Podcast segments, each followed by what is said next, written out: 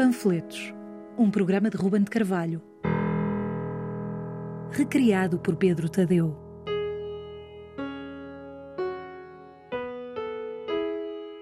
Bacchi da Pietra e Mussolini.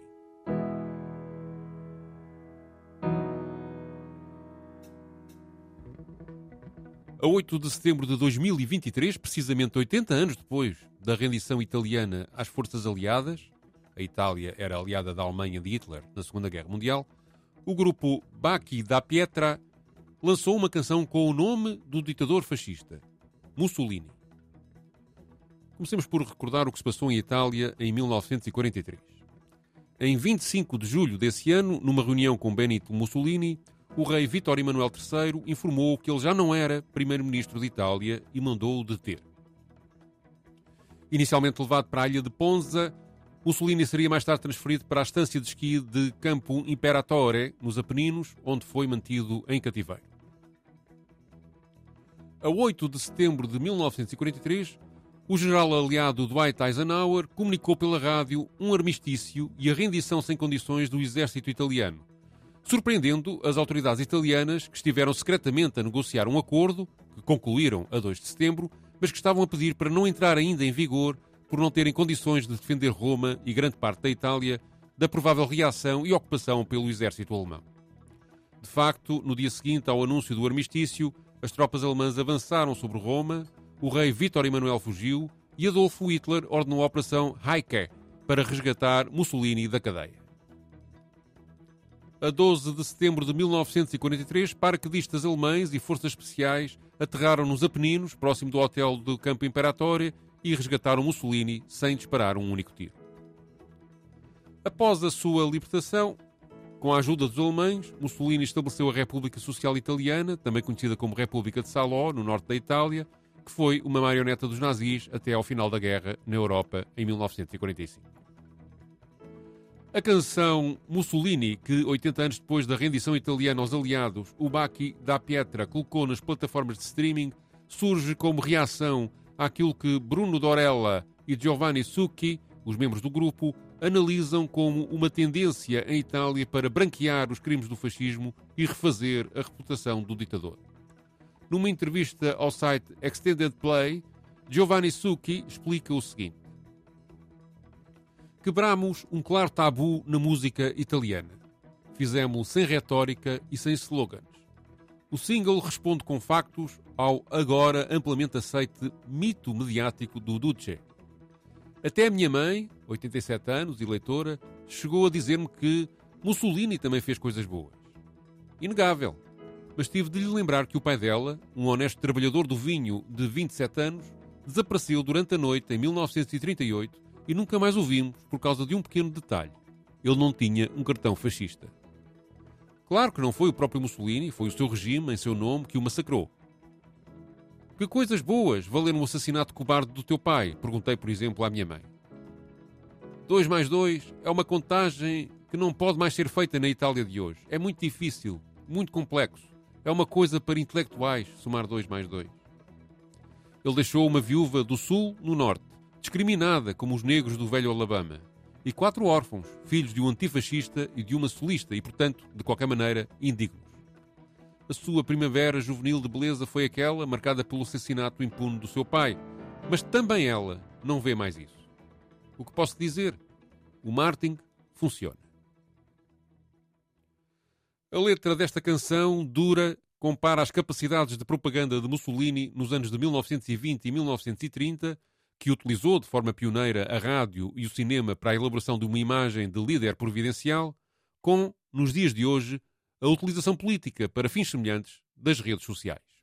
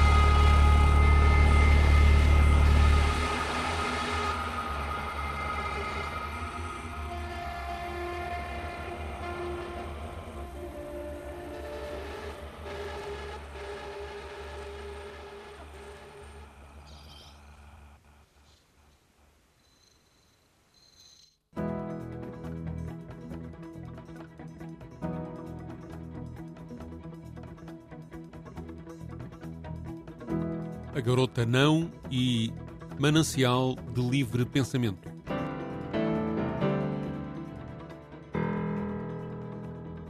O charme, a ligeireza, as piadas, a brejeirice, o aplauso, as cores garridas, as lantejoulas, as roupas de luxo, a luz vibrante, a longa futilidade das conversas são ingredientes da receita do espetáculo, dito de gala, que meritoriamente tenta recompensar o talento individual português através da entrega dos prémios Globos de Ouro.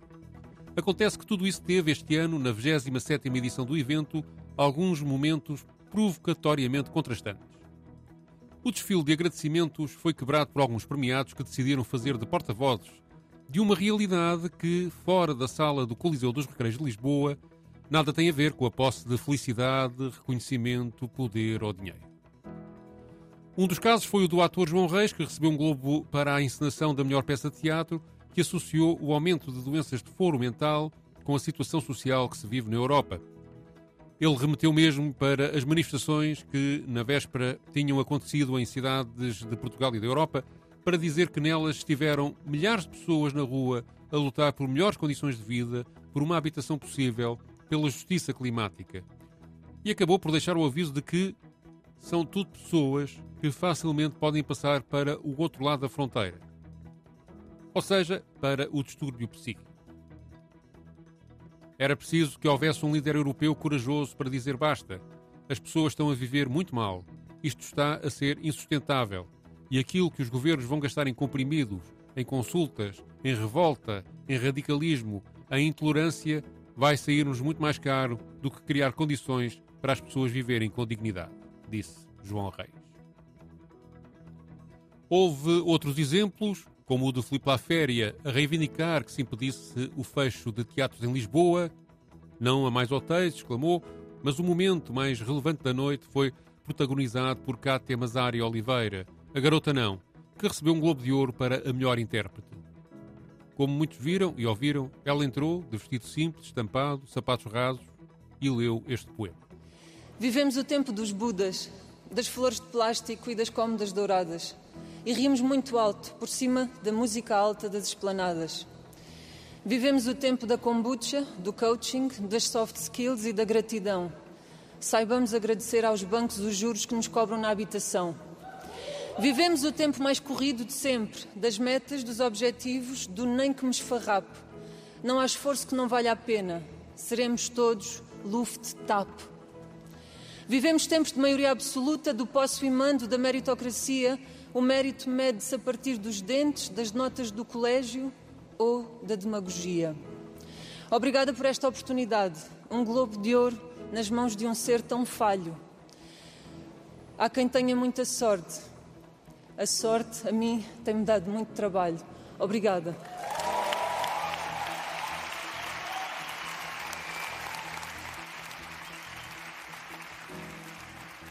Na minha opinião, a garota não representa uma inovação da canção de protesto portuguesa, quer na forma musical e interpretativa, quer nos textos que escreve ou escolhe para interpretar, quer na forma como se apresenta em palco e como fala com o público. Ela é clara nas posições que toma, mas ao mesmo tempo recusa ser agressiva com o ouvinte ou espectador. O protesto, a denúncia a indignação estão lá, mas estão subordinadas à sensibilidade, ao humanismo, à dignidade, à ternura e à liberdade com que quase todos nós, naturalmente, nos identificamos. A garota não prefere sussurrar a gritar. A garota não prefere unir a separar. A garota não luta mas luta para convencer, não luta para abater. E convencer é, de resto, a forma mais duradoura de vencer.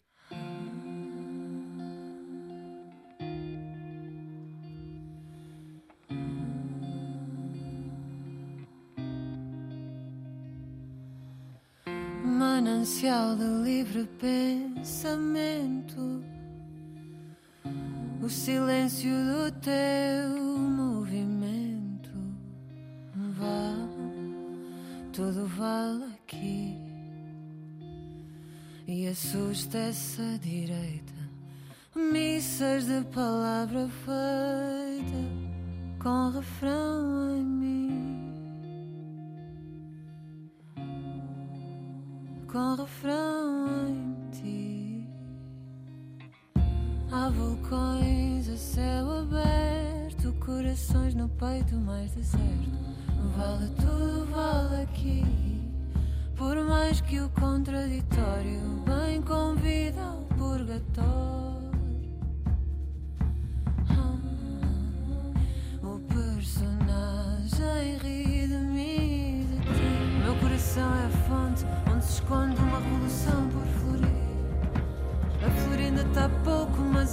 que hoje emana um amor infinito apenas um ex-fonte de amor em mim, meu fogo a devido a ti. Tu inspiras-me, senti a vida vazia, senti paixão pelo dia em que te vi e tu ressuscitas-me. De pantufas, a manifestação saiu à rua para gritar: Não, não vale tudo aqui, que aqui tudo se esquece e a é como a prece. traz a crença em si. Afinal é cega, justiça surda, muda e sofre de preguiça.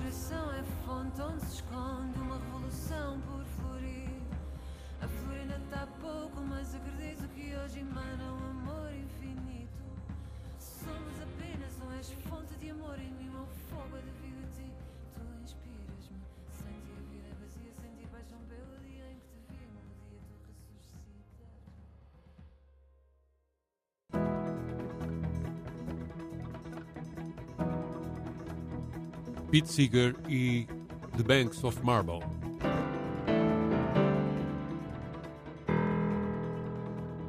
As recentes manifestações pelo direito à habitação, no passado fim de semana, que mobilizaram muitos milhares de pessoas numa vintena de cidades em todo o país e que em Lisboa e Porto tiveram mesmo uma grande participação, incluíram palavras de ordem de crítica à banca, pelos juros que cobram e pelos lucros que retiram do crédito imobiliário, que lhes rendem, diziam os organizadores do protesto, cerca de 11 milhões de euros por dia. Um lucro que é posto em causa por acontecer na mesma altura em que muitas pessoas veem uma enorme subida no custo do que pagam aos bancos pelas suas casas, sentindo-se por isso exploradas pela ganância bancária. Isto fez-me lembrar um clássico da folk music norte-americana com mais de 70 anos, The Banks of Marble, Os Bancos de Mármore, canção que foi escrita por Les Rice em 1950. A música é uma crítica ao sistema bancário e à desigualdade económica nos Estados Unidos. A letra descreve como os bancos se enriquecem à custa dos trabalhadores e dos agricultores. E lembra-me também o filme de Natal mais famoso de sempre, o It's a Wonderful Life, do céu caiu uma estrela em português, de 1946, dirigido por Frank Capra. O enredo desse filme segue a história de George Bailey, um homem à beira do desespero que pensa suicidar-se. Nesta fita, tal como nesta canção deste panfleto, os bancos são descritos como fortalezas ricas e poderosas que não dão descanso aos trabalhadores. Em It's a Wonderful Life, o Sr. Potter é um banqueiro avarento e sem escrúpulos que tenta controlar a cidade e aproveitar-se da miséria dos outros. A canção The Banks of Marble também sugere, implicitamente, o valor da comunidade e dos trabalhadores unidos para enfrentar a situação, tal como faz o filme de Frank Capra.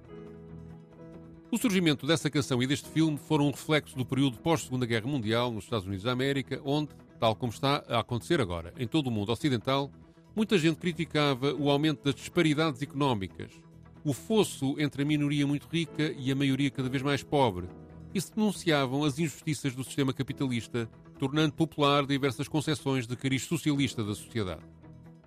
Músicas como The Banks of Marble desempenharam um papel vital para trazer essas questões à atenção pública e para galvanizar o apoio para movimentos de reforma e mudança. Quando escreveu música, Les Rice era agricultor, membro do Sindicato Nacional dos Agricultores, o National Farmers Union, e a sua composição reflete observações e sentimentos sobre a situação económica da época que eram cada vez mais comuns entre as classes sociais da mesma origem que Les Rice. A canção destaca o poder e a riqueza dos bancos em contraste com as dificuldades enfrentadas pelos trabalhadores comuns e pelos agricultores. Exatamente o mesmo contraste agora que os manifestantes de sábado passado dizem existir entre os lucros bancários e quem paga casas à banca. O refrão fala sobre os bancos serem feitos de mármore, com um guarda em cada porta e com um grande cofre feito de uma prata ganha com o suor dos trabalhadores que não veem um único cêntimo do dinheiro que o banco tem.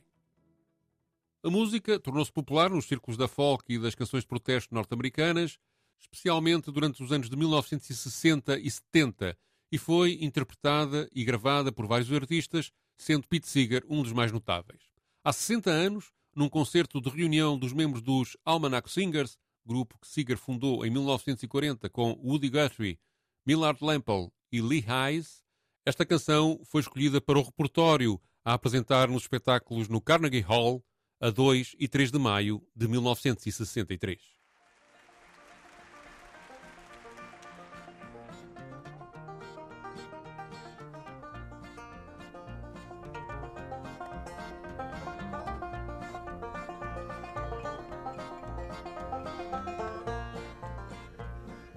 I've traveled around this country from shore to shining shore. It really made me wonder the things I heard and saw. I saw the weary farmer plowing his sod and loam. I heard the auction hammer just a knocking down his home. But the banks are made of marble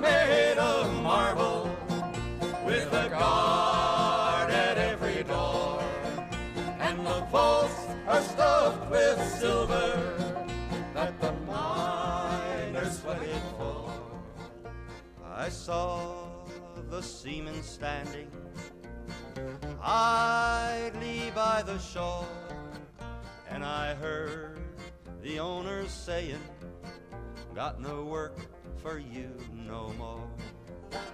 But the banks are made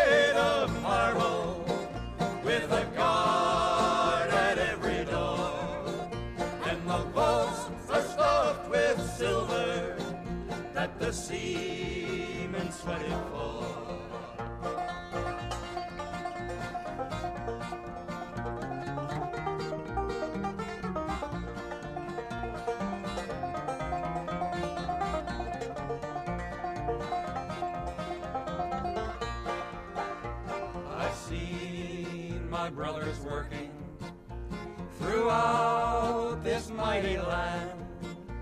I prayed we'd get together and together make a stand. And we'd own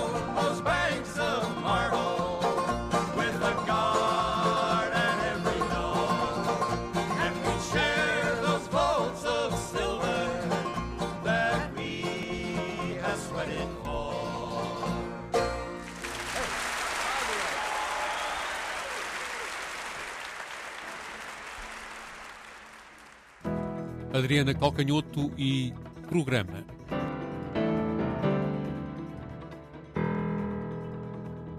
Adriana Calcanhoto nasceu em 3 de outubro de 1965 em Porto Alegre, Rio Grande do Sul. Fez esta semana 58 anos. Ela começou a sua carreira a cantar em bares da sua cidade natal e lançou o seu primeiro álbum intitulado Enguiço em 1990.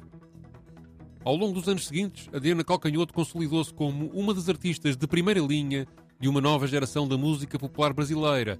Entre os seus álbuns de destaque dessa fase inicial estão Marítimo, de 1998, no qual experimentou ritmos mais eletrónicos, Público, 2000, um álbum ao vivo, e Cantada, de 2002, que lhes valeu um disco de platina. É nesse disco, que esteve indicado para receber um Grammy Latino, que encontramos a canção que faz o panfleto de hoje. Calcanhoto tem um projeto paralelo chamado Adriana Partimpim, voltado para o público infantil, que lhe valeu em 2006 um Grammy Latino para melhor disco de música para crianças. Durante décadas, Calcanhoto equilibrou o seu trabalho entre as tradições musicais brasileiras e uma abordagem criativa da modernidade musical. Com 13 álbuns de originais, o último saiu este ano, chama-se Errante e analisa a vida de quem, como ela, vive mais ou menos sempre em trânsito. Calcanhoto descobriu recentemente que tinha ascendência judaica e afirma ter percebido que a sua própria errância pelo mundo, uma errância que passa por uma relação muito forte com Portugal, como um traço ancestral que ela traduz em música através da bossa nova, do funk carioca, do samba ou do samba canção. A escrita literária de Adriana Calcanhoto é de grande nível.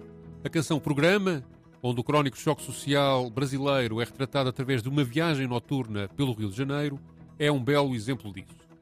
A canção começa na zona sul carioca, uma área da cidade associada à riqueza e à modernidade, passa pela Lapa, um bairro boêmio histórico, e termina em Bangu, o local de uma prisão, uma referência à prevalência do crime e ao elevado nível de insegurança da vida no Rio de Janeiro.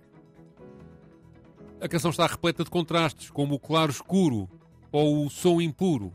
Estes contrastes podem simbolizar as dualidades da cidade, expressões como o sushi com cólera, ilusão de ótica e precisão para lá de matemática misturam o refinado com o grotesco, o real com o ilusório, o rígido com o caótico. A letra usa uma linguagem coloquial e urbana, com expressões como descole, aperta um broto e arroche, que são expressões populares no Brasil para dizer, respectivamente, conseguir algo, namoriscar ou apressar-se. A estrutura do texto é repetitiva, como se fosse um loop, simbolizando, por um lado, a rotina da vida noturna e, por outro lado, a dificuldade em transformar uma realidade rude que agressivamente se impõe à esperança dos indivíduos. Vá à Zona Sul às nove se quiser comer o seu sushi com cólera. Meia-noite dez descolhe mais um digestivo no Ilusão de Ótica. Passe pela Lapa, pelos arco-íris dos seus arcos mais explícitos, pelo claro escuro, pelo som impuro, obscuros becos, claros dígitos. Uma e meia, um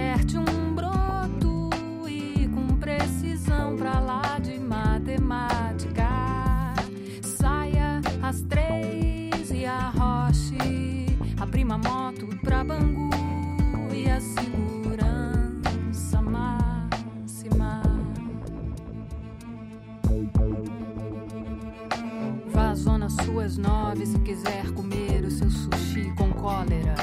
Meia-noite dez, descolhe mais um digestivo no Ilusão de Ótica. Passe pela Lapa, pelos arco-íris dos seus arcos mais explícitos, pelo claro escuro, pelo som impuro, obscuros becos, claros dígitos.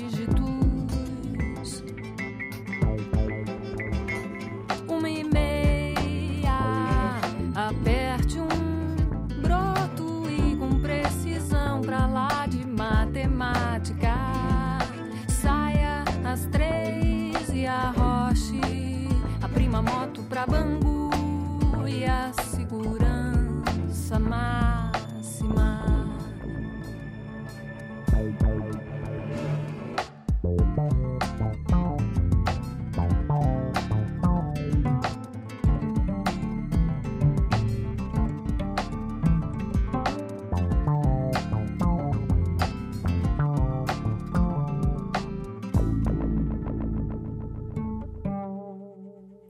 à Zona Sul às nove se quiser comer o seu sushi com cólera.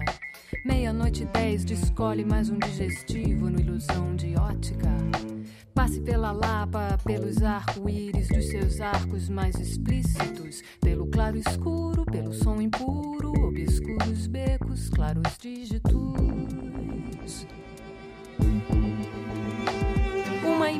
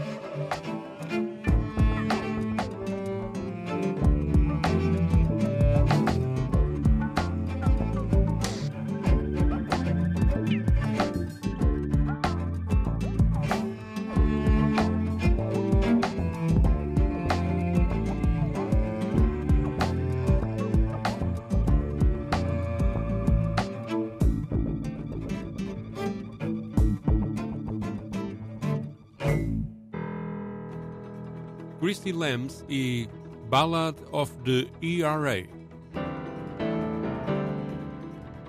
Em 1923, há 100 anos, o Congresso dos Estados Unidos da América recebeu uma proposta de emenda para a sua Constituição, cujo texto original era simples e claro. Eis o que dizia: A igualdade de direitos sob a lei não será negada ou diminuída pelos Estados Unidos ou por qualquer Estado por causa do sexo. Esta proposta de emenda pretendia simplesmente explicitar que as mulheres e homens norte-americanos deveriam ser olhados com igualdade perante a lei e a sociedade. Porém, essa emenda constitucional não foi imediatamente aprovada, caiu no esquecimento político e só seria recuperada na década de 1960, na esteira dos movimentos pelos direitos cívicos dessa época. Em 1972, o Congresso dos Estados Unidos aprovou, finalmente, esta Equal Rights Amendment, a Emenda dos Direitos Iguais, conhecida pela sigla ERA, que não entrou logo em vigor. Para que uma emenda proposta se torne parte da Constituição dos Estados Unidos, ela deve ser ratificada por 3 quartos dos Estados, ou 38 dos 50 Estados. Inicialmente houve um prazo de 7 anos, até 1979, para essa ratificação, mas esse prazo foi estendido até 1982 porque muitos Estados recusaram fazê-la. Até ao final do prazo, em 1982, 35 Estados tinham ratificado a ERA, ficando a 13 Estados de atingir o número necessário de 38. Em 2020, há apenas 3 anos, a Virgínia tornou-se o 38º Estado a ratificar a ERA, atingindo, teoricamente, o número necessário para o texto passar a ser constitucional. No entanto, a questão da validade das ratificações feitas depois do prazo inicial permanece controversa e por isso a garantia explícita de que as mulheres e homens têm direitos iguais em todo o país não faz ainda parte formal da Constituição dos Estados Unidos da América, sendo apenas assegurada indiretamente por outros textos constitucionais ou por leis isoladas de cada um dos Estados. A canção que vamos ouvir foi cantada na manifestação organizada pelo movimento feminista norte-americano, feita no Lafayette Park de Washington, D.C., a 30 de junho de 1982, o dia em que expirou o prazo para a aprovação da emenda que igualava homens e mulheres. A letra começa assim: Foi há 50 anos que uma emenda foi proposta para tornar a lei igual para homens e para mulheres. Mal sabíamos quanto tempo esta luta iria durar. Passaram, entretanto, mais 50 anos.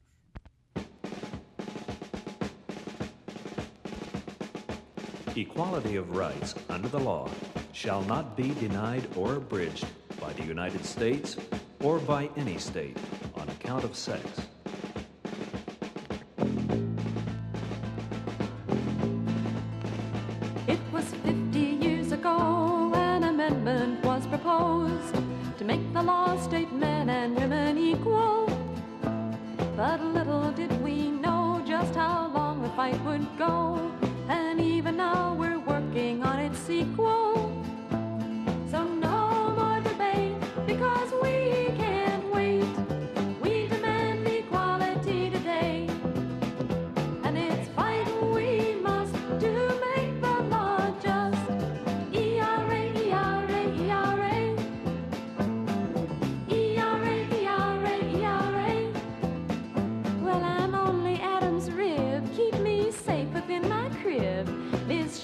Cries while working women labor. Any girl who needs to work should find a man or she's a jerk. And if she don't know her place, who cares what they pay her? We do.